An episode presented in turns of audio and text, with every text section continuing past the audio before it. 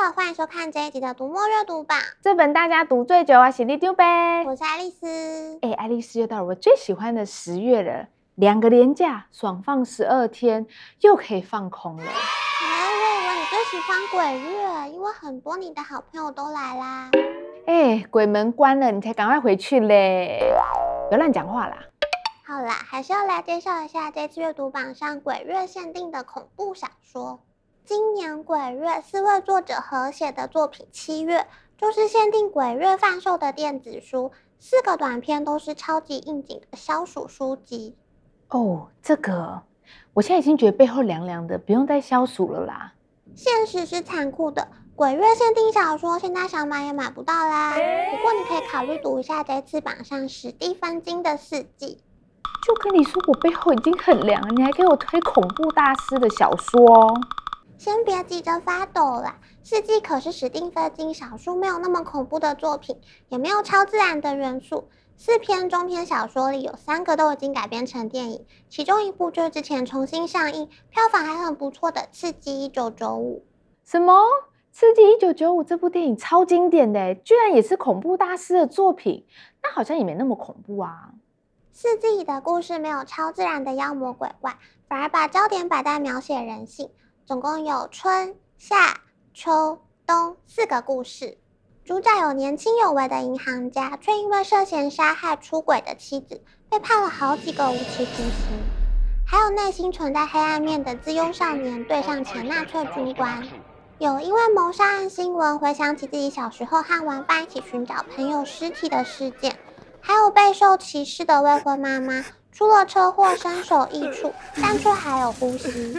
史蒂芬金除了是恐怖大师，也是说故事大王。从这么多人的角色设定里，我们可以读到和自己相同又相异的人性。嗯，听起来没有推理小说那么烧脑，也没那么恐怖，蛮平易近人的嘛。要说烧脑的话，每次阅读榜都不会让人失望啊。前阵子我们的推理马拉松就有满满的推理书上榜。东野圭吾的经典《嫌疑犯 X 的现身》重新上架，让读者可以回味侦探伽利略、物理学家汤川学一系列接受刑警朋友委托用科学找真相的事件。是说这些侦探啊，真的是外表看似平凡，智慧却过于常人呢？你是说像你这种常人吗？你也是这种常人好吗？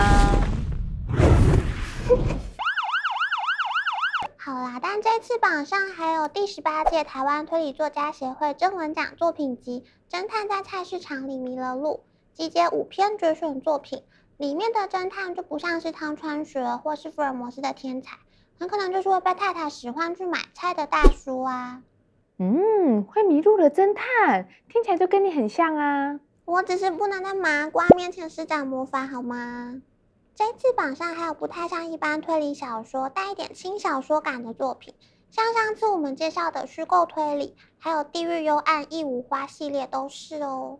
哦，跟一般轻小说比起来，这几本的书名都短了点呢。不过《地狱幽暗》《异无花》怎么有点文言文啊？这本书的故事主角一位是没有工作、学籍也没有地方住的绝望少年，另外一位则是绝世美少年，他们一起合作代客服务业。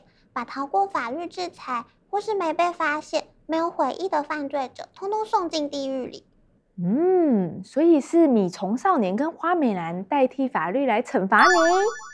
所以说，人真的是不能做坏事哦。你是在说给自己听吗？我是在提醒你好吗？懒得跟你说，我过几天就要去拓展生命经验，不跟你计较了。你又要出去玩吗？就跟你说，我是要拓展生命经验，我可是要跟着第一任文化部长龙应台的路线去屏东呢。你什么时候走在这么前面了？龙应台的《大武山下》是他第一部长篇小说，他在二零一七年搬到屏东潮州镇，开始乡村生活。这本作品也等于是在屏东酝酿出来的。故事主角是一位身心俱疲的作家，他回到乡间，碰上一位失踪少女的灵魂，还有一件尘封半世纪的杀人案。哎呀，怎么感觉有黑幕？那我还要继续看吗？奇怪，你都要出去玩了，还没有看这本书吗？哎呀，你也知道我讲求效率啊，当然是边玩边看最省事啊。哎呀，不要讲这个了啦，赶快介绍一下书啊。好啦，这次阅读榜上还有一本《宋氏三姐妹和她们的丈夫》，它不是阅读榜常见的小说，但读起来就像小说一样，看尽各种人生。作者张荣写过《红》三代中国女人的故事，写的是外婆、母亲和她自己的传记，从裹小脚到文化大革命，写出历史也反映他们自己的人生。她也和丈夫合写毛泽东鲜为人知的故事。但当然啦，这两本书在中国都被禁止出版。哦，这样感觉张龙好像很会写大时代里的人物诶。没错，张龙也写过慈禧，不过他的观点和我们小时候读的不太一样。慈禧不只是垂帘干政、心狠手辣的太后，其实她也是推动中国现代化的推手。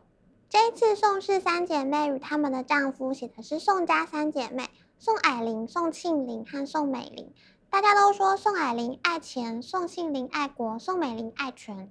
偷偷跟你说，我只知道宋美龄是蒋夫人，其他，嗯嗯，我只知道他们名字好像都很难写。你怎么又摆错重点啊？宋霭龄嫁给曾经担任中央银行总裁的孔祥熙，宋庆龄嫁给孙中山，宋美龄则是大家都知道的蒋中正夫人。这三姐妹和她们的丈夫，简直就是一部中国现代史。嗯，她们的人生就像是历史课本哦。不止这样，这本书还呈现了历史课本以外的观点和故事。张荣自己就在自序里写道：“中国现代史被篡改百年，早就应该重新书写。”他也说，毛泽东、慈禧传记和这本《宋氏三姐妹与她们的丈夫》合起来，就像他的中国现代史及其核心人物三部曲。哇，写到三部曲，哇，这样我要看好久哦。但是这些历史故事里，可能就有你最爱的八卦。像孙中山，可能不是神圣的国父，而是一位有血有肉的凡人，甚至可能还有点渣男。他追求过宋霭龄，但宋霭龄嫁给孔祥熙之后，他又爱上了宋庆龄。但他其实追求宋家姐妹之前，就已经有原配卢慕贞和三个小孩了。什么？这种男女纠葛的八卦我最喜欢了。这次阅读榜有恐怖大师男的不恐怖的小说，天才和凡人侦探的推理，还有宋家三姐妹用人生写历史的故事。赶快来追一下阅读进度吧！除了试读买书，也别忘了帮我们按赞、分享、订阅我们的频道哦。那么读墨阅读榜这本大家读最久，我们下次见，拜拜。拜拜。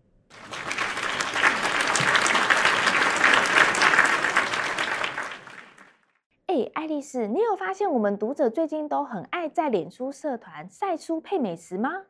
不只是最近吧，已经很长一段时间啦。上个月我们的阅读侦探社活动，读书不就有教你吃炸鸡吗？是说除了炸鸡，我觉得读书本的应该也不错吃，应该是 A 五和牛等级。